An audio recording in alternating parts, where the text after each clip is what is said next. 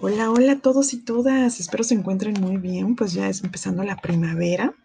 El día de hoy estoy muy contenta porque vamos a leer no nada más un capítulo, sino una historia de una de mis autoras favoritas que es Agatha Christie. Esta historia se encuentra dentro del libro que se llama Testigo de Cargo. Y bueno, vamos a empezar.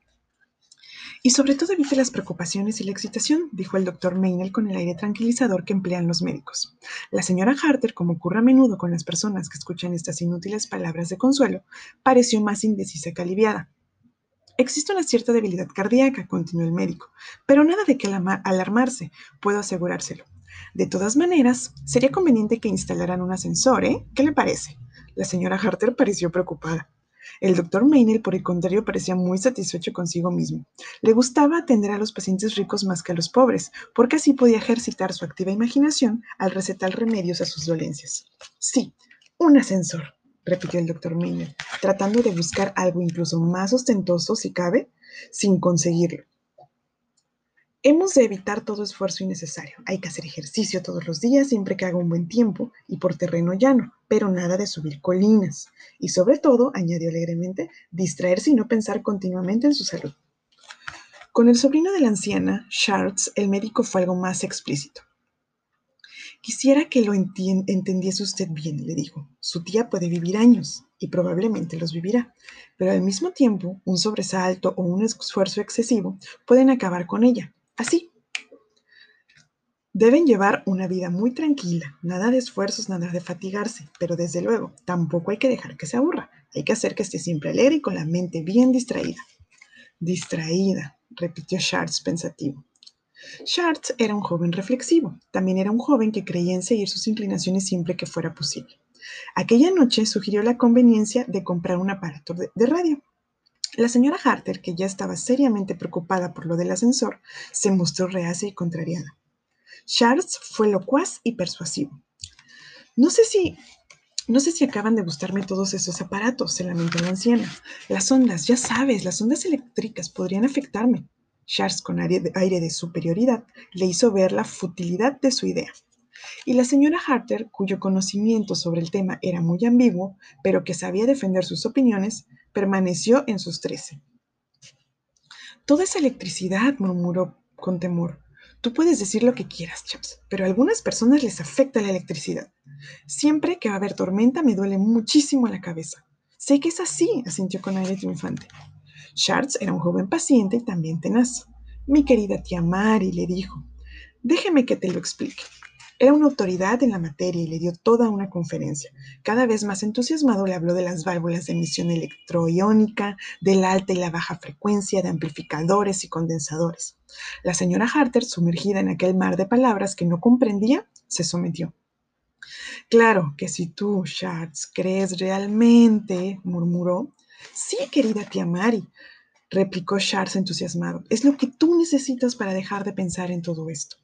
El ascensor recetado por el doctor Meinel se instaló poco después y fue casi la muerte para la, señora Harter, ya que, como otras ancianas, sentía una profunda aversión a tener a hombres extraños en su casa. Sospechaba que todos o cada uno de ellos intentaría apoderarse de la platería. Después del ascensor llegó el aparato de radio y la señora Harter contempló lo que para ella era un repelente objeto. Una caja grande de aspecto con varios botones. Charles necesitó de todo su entusiasmo para reconciliarla con el artilugio, pero estaba en su elemento y hacía girar los botones mientras, mientras discurseaba elocuentemente. La señora Harter, sentada en su butaca, le escuchaba paciente y cortés, con la firme convicción de que aquellos nuevos inventos no eran más que solemnes tonterías. Fíjate, tía Mari, ahora escuchamos Berlín. ¿No es estupendo? ¿Oyes al locutor?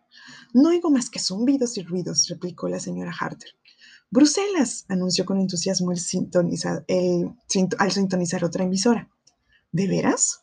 Dijo, la señora Harter con muy, poco interés.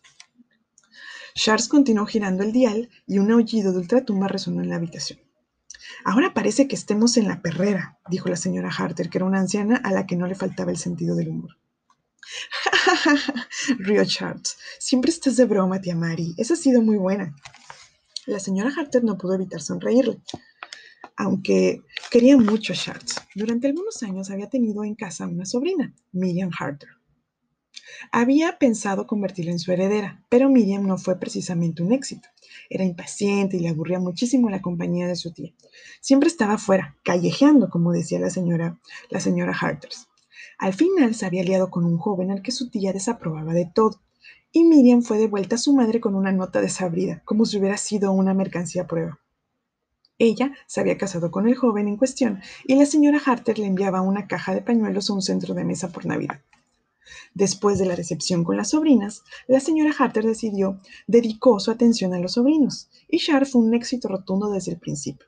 Siempre se mostraba amable y deferente con su tía, y escuchaba aparentemente con gran interés los relatos de su pasada juventud. En esto era muy distinto de Miriam, que siempre se aburría y lo demostraba. Charles nunca se aburría, siempre estaba de buen humor y alegre, y le decía a su, tía varias veces al día que era una anciana encantadora. Muy satisfecha de su nueva adquisición, la señora Hartet había escrito a su abogado dándole instrucciones para que redactara un nuevo testamento. Cuando recibió el documento, dio su aprobación y lo firmó satisfecha. Y ahora, incluso en el asunto de la radio, Charles no tardó en demostrar que había ganado nuevos laureles. La señora Harter al principio, tan contrariada a la radio, adoptó una actitud tolerante y luego se convirtió en una entusiasta aficionada. Disfrutaba mucho más cuando Charles estaba fuera, lo malo de Charles era que no podía dejar tranquilo el aparato y cuando él no estaba, podía sentarse cómodamente en su butaca y escuchar un concierto sinfónico o una conferencia de Lucrecia Borgia. O la vida en, o la vida en un estanque feliz y en paz con todo el mundo. Pero Charles no. La mayoría era, la armonía era destrozada por los pitidos y aullidos discordantes mientras él, con gran entusiasmo, trataba de sintonizar emisoras extranjeras. Pero aquella noche pero aquellas noches en que Charles cenaba con sus amigos, la señora Harter disfrutaba muchísimo con la radio. Encendía el aparato, sintonizaba su programa favorito y se sentaba en su butaca. Fue cosa de unos tres meses después de que instalaran el aparato cuando tuvo el primer susto. Charles había ido a jugar una partida de bridge. El programa de aquella noche era un concierto de baladas. Una soprano muy conocida estaba cantando Annie Laurie y en medio de la canción ocurrió algo extraño. Hubo una súbita interrupción. La música cesó por completo. Después se oyó un zumbido y unos chasquidos que también cesaron. Se hizo el silencio y al final se oyó un zumbido muy débil. La señora Harter tuvo la impresión, aunque no supo muy bien por qué, de haber sintonizado una estación muy lejana, y luego oyó claramente la voz de un hombre con ligero acento irlandés. Mari, ¿me oyes, Mari? Te habla Patrick. Pronto iré a buscarte. ¿Estarás preparada, verdad, Mari? Entonces, casi inmediatamente, volvieron a oírse las notas de Annie Laurie. La señora Harter permaneció rígida con las manos aferradas a los brazos del sillón. ¿Había estado soñando? Patrick, la voz de Patrick. La voz de Patrick en aquella misma habitación hablándole. No, debía haber sido un sueño, tal vez una alucinación. Debió de quedarse dormida unos minutos. Era curioso lo que había soñado, que la voz de su marido le hablara a través del éter.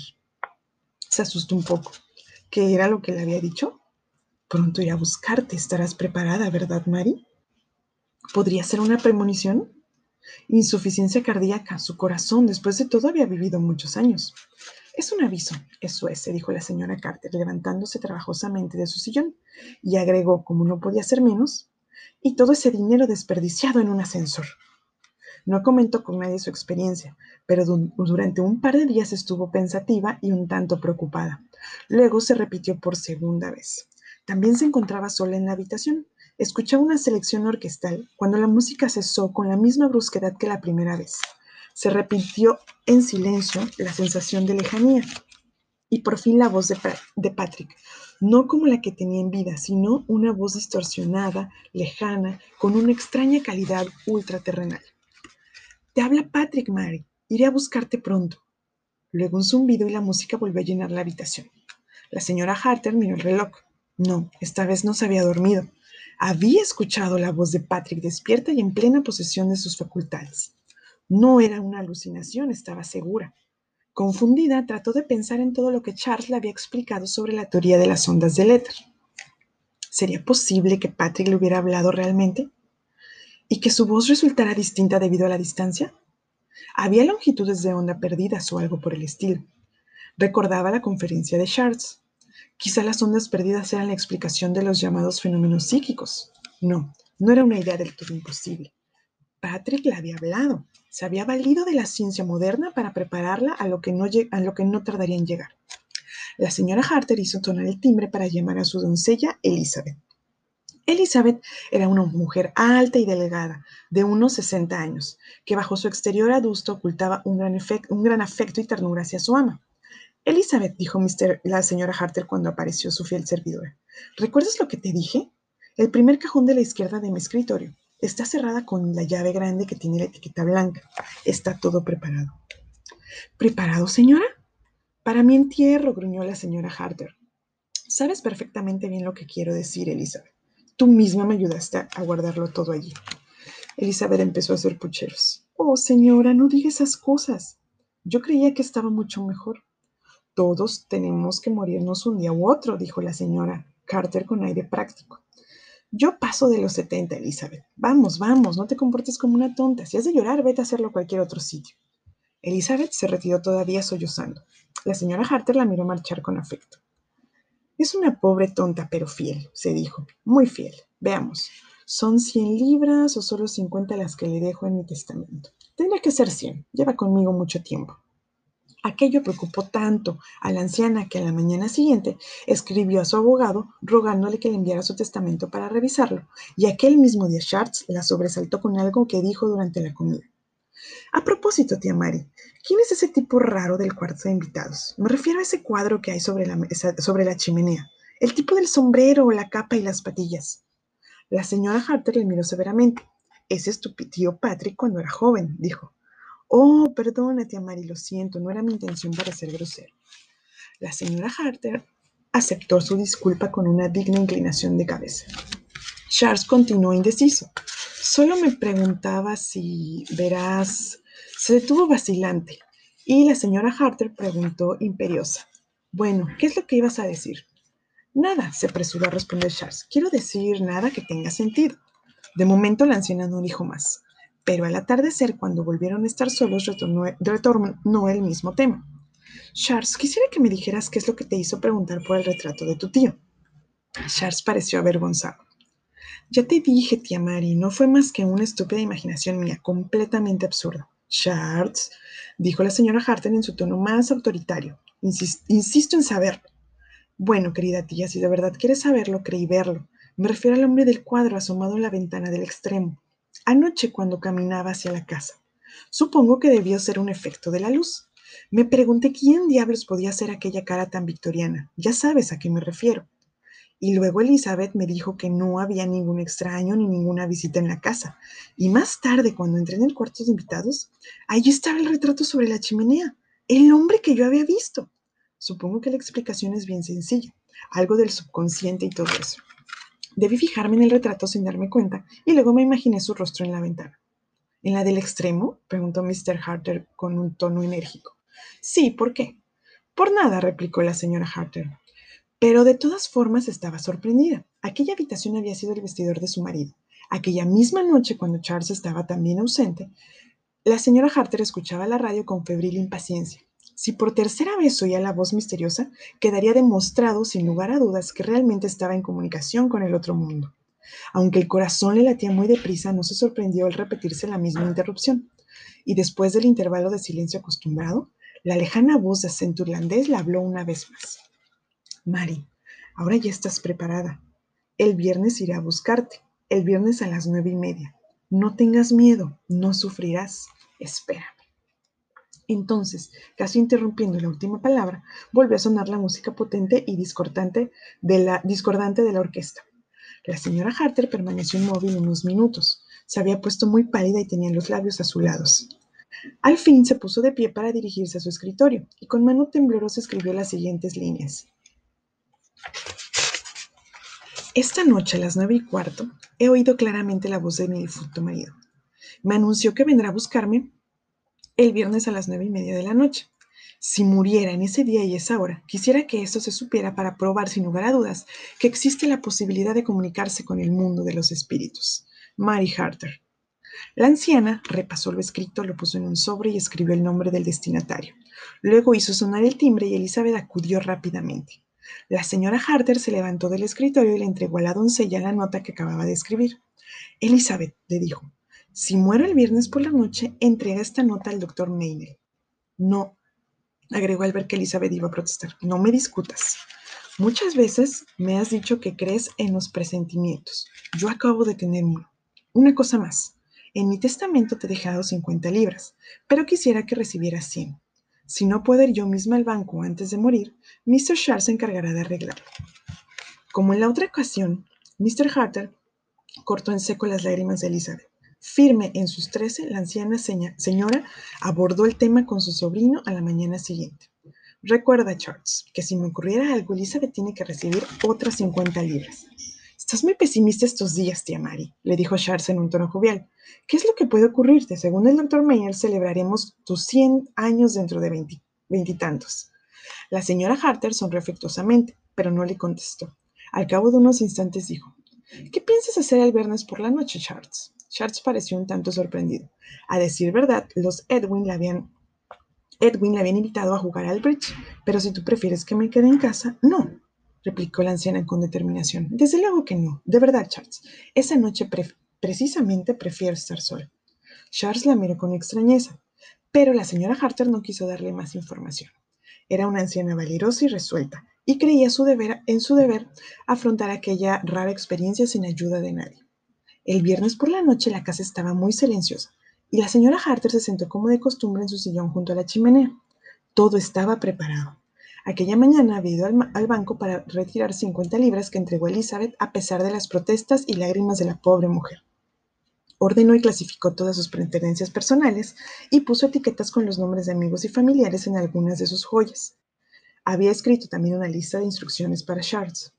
El juego de té de Worcester sería para la prima Emma, los jarrones de cebres para el joven William, etc.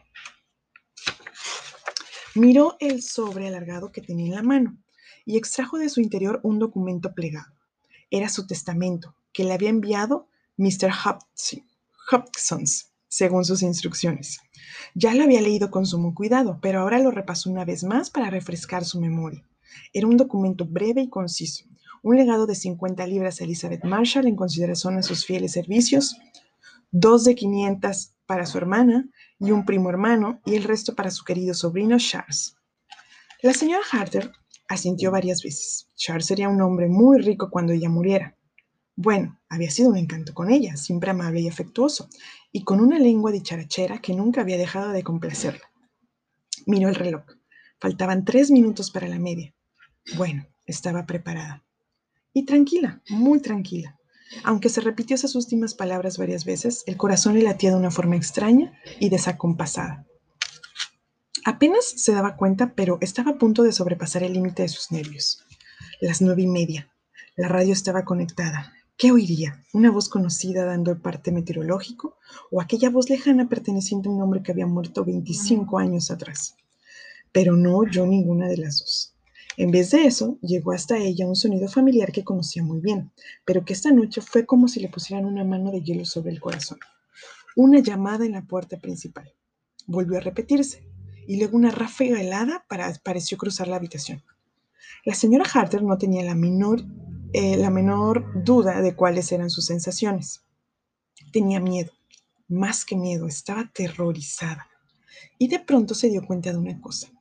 25 años son muchos. Ahora Patrick es un extraño para mí. Terror. El terror la fue invadiendo. Se oyó un paso suave al otro lado de la puerta, una pisada suave y vacilante. Entonces la puerta se abrió silenciosamente. La señora Harter se puso de pie tambaleándose ligeramente y sin apartar los ojos de la puerta. Algo resbaló de sus manos y cayó en el fuego. Lanzó un grito ahogado que murió en su garganta. En la escasa luz de la entrada había aparecido una figura familiar con la barba castaña, patillas y un abrigo anticuado. Patrick había venido a buscarla. El corazón le dio un vuelco terrible y se quedó inmóvil para siempre. Cayó al suelo hecha un ovillo. Allí la encontró Elizabeth una hora más tarde. Llamaron inmediatamente al doctor Maynell y Charles regresó a toda prisa de su partida de bridge, pero nada pudo hacerse. La señora Harter estaba lejos de toda ayuda humana. Elizabeth no recordó hasta dos días más tarde que había entregado la nota que le diera su ama. El doctor Mayne la leyó con gran interés y luego se la enseñó a Schatz. Una coincidencia curiosa, dijo. Parece que su tía había tenido ciertas alucinaciones. Creyó oír la voz de su marido. Debió sugestionarse hasta el punto de que la excitación le resultó fatal y cuando llegó la hora, le sobrevino un colapso. ¿Autosugestión? preguntó Schatz. Algo por el estilo. Le comunicaré el resultado de la autopsia cuanto antes, aunque no tengo la menor duda. Dadas las circunstancias, es necesario practicar la autopsia, pero solo por pura formalidad. Schatz asintió compresivamente. La noche anterior, cuando todos dormían, había quitado un cable que iba desde la parte posterior del aparato de radio a su dormitorio del piso superior. Además, como la noche había sido fresca, le había pedido a Elizabeth que encendiera la chimenea de su habitación y allí quemó una barba castaña y unas pastillas, unas patillas postizas. Y unas ropas que pertenecieran a su difunto tío fueron guardadas de nuevo en el arcón con olor al camfort que había en el ático. Hasta donde era posible, estaba completamente a cubierto. El plan, cuyo primer bosquejo se formó en su mente cuando el doctor Meyer le dijo que su tía aún podía vivir muchos años teniendo el debido cuidado, había sido un éxito admirable. Un colapso repentino, había dicho el doctor Meyer. Y Charles, aquel joven afectuoso, preferido por las ancianas, sonrió para, sus adentros. Cuando el médico hubo marchado, Charles realizó sus deberes como un autómata.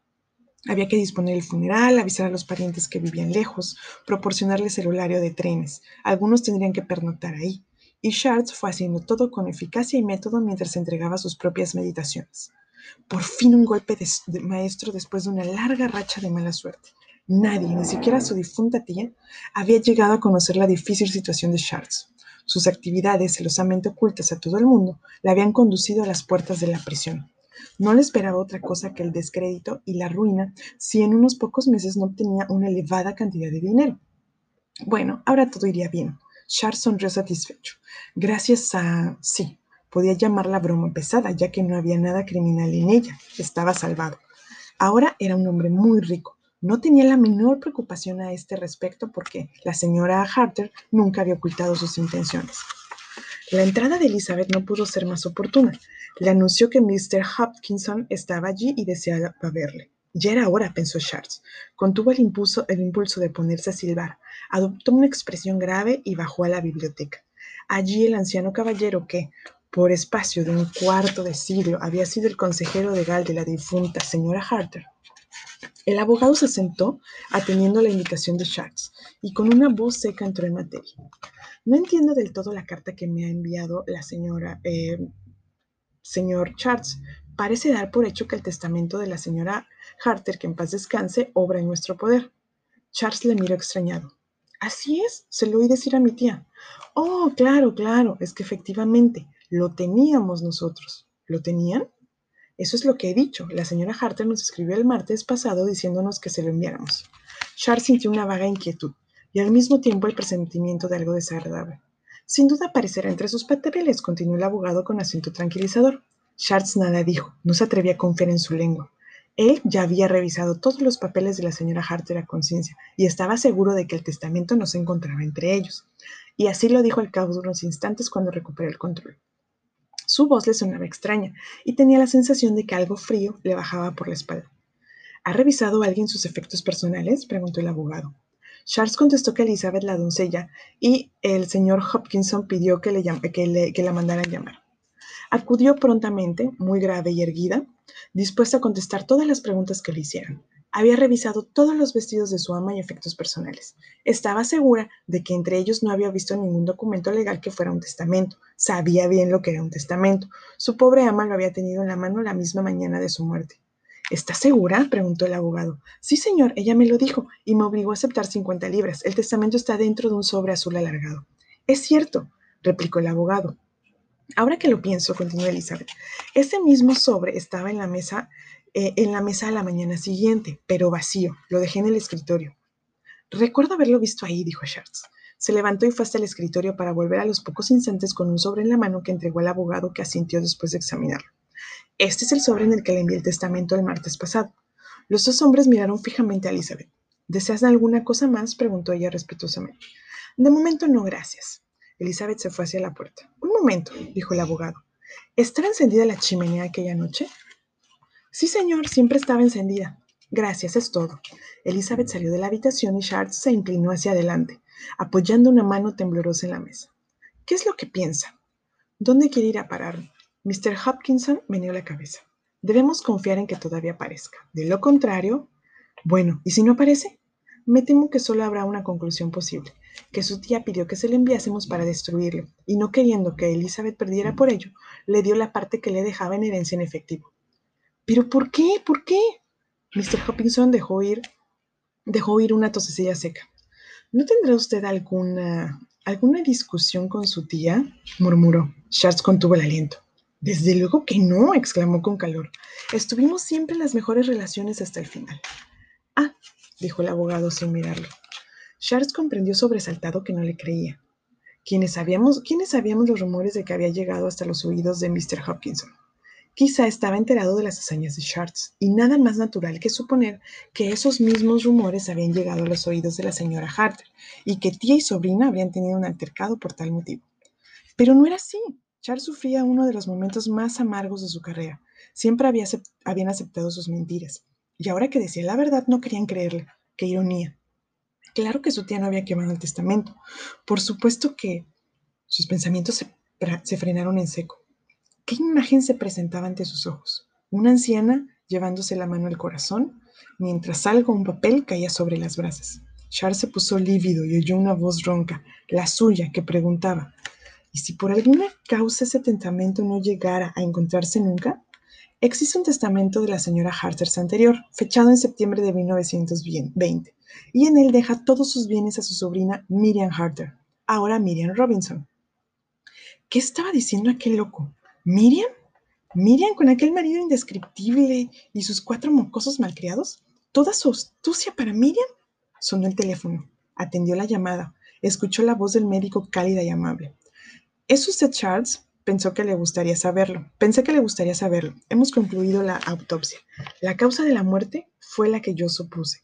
Pero, a decir verdad, la afección cardíaca era mucho más seria de lo que yo sospechaba cuando su tía vivía. Con todos los cuidados del mundo, no hubiera vivido más de dos meses a lo sumo. Creí que le gustaría saberlo, quizá le sirva de consuelo. Perdone, dijo Schatz, ¿le importaría repetirlo? No hubiera vivido más de dos meses, dijo el médico en tono más alto. Ya sabe, querido amigo, que las cosas suceden siempre para bien. Pero Charles colgó violentamente. Oía la voz del abogado como si le llegara de muy lejos. Dios mío. Shard, ¿se encuentra bien? Malditos todos, el abogado de cara relamida y aquel venenoso estúpido de Maynard. No veía ninguna esperanza, solo la sombra del muro de una cárcel. comprendió que alguien había estado jugando con él, jugando como el gato con el ratón. Alguien que ahora se estaría riendo. Bueno, pues aquí terminamos. Muchas gracias a todos. Solo quería recordarles también que pasen al Instagram, regálenos un like, se llama Café y un Bajo Literario B612 y espero verlos muy pronto. Bueno, no verlos, espero que nos escuchemos muy pronto la próxima semana. Cuídense mucho.